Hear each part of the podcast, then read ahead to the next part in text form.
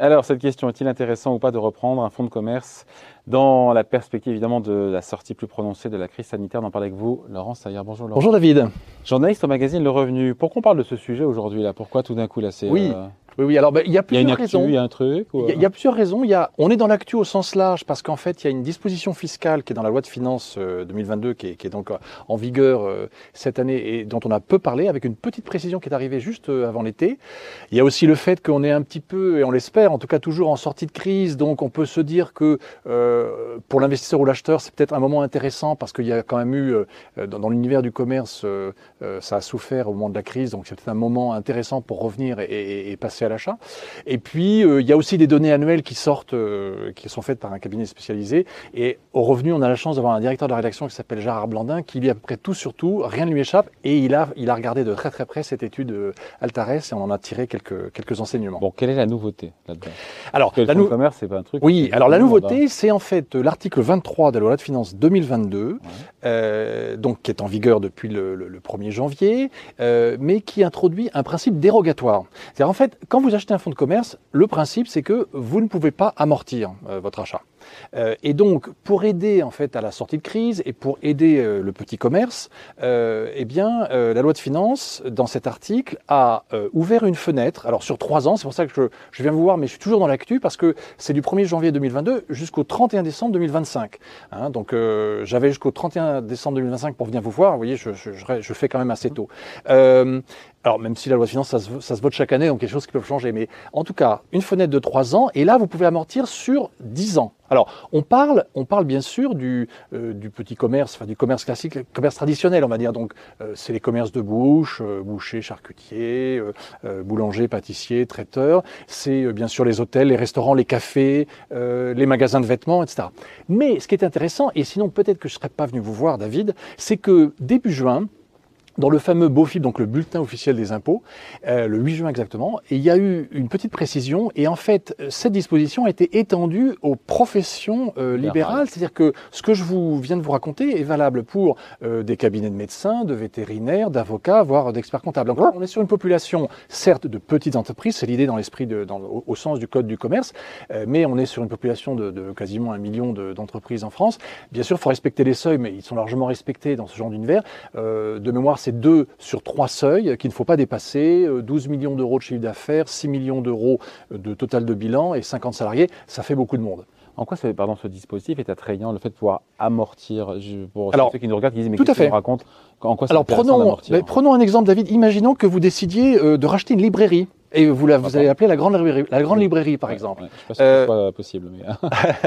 alors, vous vous dites, alors voilà, cette librairie, elle est à 100 000 euros et euh, pour racheter le fonds de commerce, hein, pas, pas, les murs, hein, le fonds de commerce. Ouais. Et puis vous vous dites, vous faites un, un, petit business plan et vous dites, je, je, pense que je vais gagner, euh, je vais faire un bénéfice de 10 000 euros par an. Eh bien, en fait, grâce à cette disposition, si vous le faites euh, donc avant la fin de l'année 2025, cet achat, eh bien, vous pourrez pendant 10 ans, euh, chaque année, déduire. Donc finalement, eh bien, en fait, dans 10 ans, 10 donc, comme ça se passe avant 100 000, 10 ans, donc 10% d'amortissement donc par vous an. effacez l'impôt. Donc 10 000 euros d'amortissement, je fais 10 000 euros de, de bénéfices, 10 000 voilà. moins 10 000 égale 0. Voilà. Donc, la vous, alors, bien sûr, je prends un exemple qui est facile pédagogiquement, euh, parce que euh, euh, voilà, vous pouvez aussi faire un bénéfice supérieur. Donc, vous allez diminuer, on va dire, le, la, la, fiscalisation de votre bénéfice. Mais là, l'idée, c'est vraiment, c'est un, une incitation à la reprise euh, de fonds de commerce. C'est un peu ça l'idée. Euh, alors, je vous ai donné l'exemple d'un de, de, achat à 100 000 euros. Bon, on va être sur des volumes plus importants. Si vous vouliez racheter une officine de pharmacie, vous voyez plutôt sur un million d'euros. Mais néanmoins, si on fait ce raisonnement, ça veut dire que, euh, en réalité, vous allez pouvoir déduire finalement de votre achat d'un million d'euros 100 à 150 000 euros si effectivement vous pouvez ainsi chaque année amortir en fait ce qui est quasiment ou une grande partie euh, de votre bénéfice. Qu'est-ce qui se passe en cas de revente? Oh, rien de particulier a priori. Hein, et tout ça n'est pas ça. provisoire, on est d'accord. Hein. Alors d'abord c'est provisoire puisque effectivement on est sur une fenêtre de 3 ans. Il faut l'avoir fait avant euh, euh, donc fin 2025 pour bénéficier de cet amortissement possible sur 10 ans. Sur 10 ans, mais, mais en tout cas voilà. oui, les 10 ans sont, sont, En cas de revente, a priori pas de souci. Alors c'est vrai que certains spécialistes ont vu dans le cas des professions libérales peut-être un petit problème parce que quand vous êtes une profession libérale, vous avez essentiellement en fait le fonds de commerce c'est votre clientèle. Donc vous avez ce qu'on appelle des plus-values de long terme et des plus-values de court terme. Les plus-values de long terme fiscalement, il y a une imposition forfaitaire, c'est clair.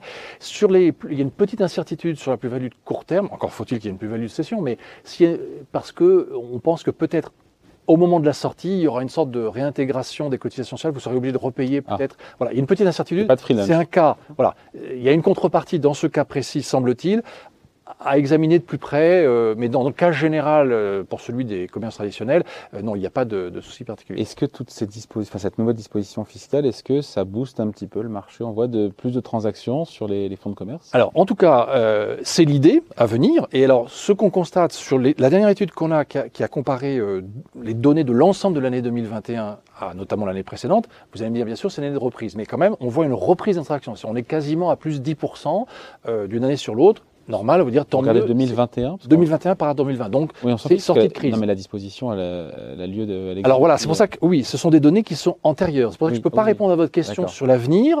On, on- je pourrais peut-être revenir vous en parler. Il faudra qu'on voit ce qui s'est passé, au moins, on va dire, sur l'ensemble de l'année 2022. Mais en tout cas, le- l'environnement, c'était qu'on a une représentation, mais cette incitation fiscale est quand même bienvenue parce qu'on constate sur ces, sur ces données qu'en réalité, euh, par exemple, les cafés, les restaurants, c'est pas encore ça. hein. C'est-à-dire qu'il n'y a pas une vraie. Euh, sur les, euh, en revanche, la restauration rapide, oui, on a vu une reprise des transactions. C'est-à-dire que les gens ont l'impression qu'ils prennent moins de risques, donc euh, il y a une reprise des transactions sur, les, sur la restauration rapide, moins sur les, les restaurants traditionnels, on va dire, à, à table, assis à table, et euh, sur les cafés. Euh, sur le commerce de centre-ville, il y avait déjà eu en fait un énorme attrait, parce que la grande distribution avait beaucoup racheté de fonds de commerce de centre-ville notamment, pour essayer de se positionner sur le terrain. Donc, euh, et puis là maintenant, c'est peut-être un peu délicat parce qu'on ne sait pas trop si le consommateur va pas, à cause de l'inflation, va pas Ouais. vouloir aller repartir en hypermarché, euh, aller faire euh, des, des- des- des affaires. Donc, c'est effectivement un peu tôt pour savoir si, si la mesure produit ses effets. En tout cas, elle a été conçue pour accompagner et maintenant encourager cette reprise d'insertion qu'on a vue en 2021 avec effectivement un effet euh, sortie de crise. Euh, Une petite question quand même sur le montant des transactions. J'arrive pas à voir ce que ça coûte de racheter un fonds. Oui, alors, sachant qu'on parle... euh, si c'est pour toutes les bourses. Sur la tendance générale, voilà, parce que sur la tendance générale, on est à peu près, euh, on est quand même sur une érosion. C'est-à-dire quand je vous cite des chiffres de, de sortie de crise, il y a une reprise. Sur plus long terme, il y a plus de 10 ans, on était à 45 000 sessions, sessions par an. Là, euh, les chiffres de 2021, c'est près de 28 000. Donc vous voyez, il y a quand même une érosion à long terme et il y a encore les effets de la crise sanitaire. Euh, la moyenne, dans, l'étude qui est faite par le cabinet euh, Altares, la moyenne, moyenne, alors ce n'est qu'une moyenne, mais c'est 200 000 euros, avec des grandes variations. C'est-à-dire une officine de pharmacie, vous le citez, le prix moyen, c'est plutôt le million d'euros. Et quand vous êtes, par exemple, pour une, sur une supérette, on va être plutôt sur 500 000 euros. Sur un, un buraliste, euh, le prix moyen de transaction, on est autour de 300, un peu plus de 300 000 euros. Donc il y a des grandes variations. Euh, sur des plus petites surfaces ou des plus petites activités type salon de coiffure, salon de, de beauté, etc., ou de soins, on est sur du 60-70 000 euros. Donc il y a une, une grande variation, mais on est quand même effectivement sur des budgets conséquents qui parfois euh, soit euh, demandent de, de- de- de réemployer des fonds euh, qui ont peut-être été utilisés par la cession d'un fonds de commerce précédent, soit qui font appel éventuellement au crédit pour, pour pouvoir lancer l'activité. Ça se valorise comment? J'imagine que c'est le, chiffre d'affaires qui détermine le- la valeur. Oui, alors on va dire que c'est hein. multicritère et, et tout se tient un petit peu parce que vous avez, bon, bien sûr, la taille du, du- du- du commerce, de sa localisation et donc le chiffre d'affaires et, et son résultat d'exploitation qui, qui sont un peu liés aux autres et au secteur. Alors euh, là, il y a des grandes variations. La moyenne, c'est à peu près un peu plus de la moitié, un peu plus de la moitié du chiffre d'affaires. hein. c'est ça à peu près le, le prix moyen. Mais quand il s'agit, par exemple, euh, d'un buraliste, c'est euh, plus d'une fois le chiffre d'affaires, c'est 1,20. Un café, c'est à peu près le prix moyen, c'est à peu près une fois le chiffre d'affaires euh, du café. Et curieusement, quand vous êtes sur des supérettes, on est plutôt sur un cinquième de l'activité. C'est voilà, il y a des, des grandes variations effectivement en fonction du type l'activité. d'activité. C'est ça qui est important. Pas que le prix du fonds de commerce, c'est le type d'activité que vous avez, est-ce qu'elle est durable, etc. Ouais. On finit là-dessus, juste sur le prix, justement, ça évolue comment, le prix des fonds de commerce? Est-ce qu'on peut, d'ailleurs, on, a- on peut se projeter, et puis qu'est-ce qu'on a comme chiffres les, plus récents? Alors, sur les chiffres les plus récents, effectivement, on voit qu'on a, par exemple, dans le cas des restaurants ou des cafés, un léger repli. Euh, moyen hein, du prix. Quand vous êtes sur, euh, euh, ça se tient bien sur euh, des commerces comme le buraliste, à peu près l'officine de pharmacie.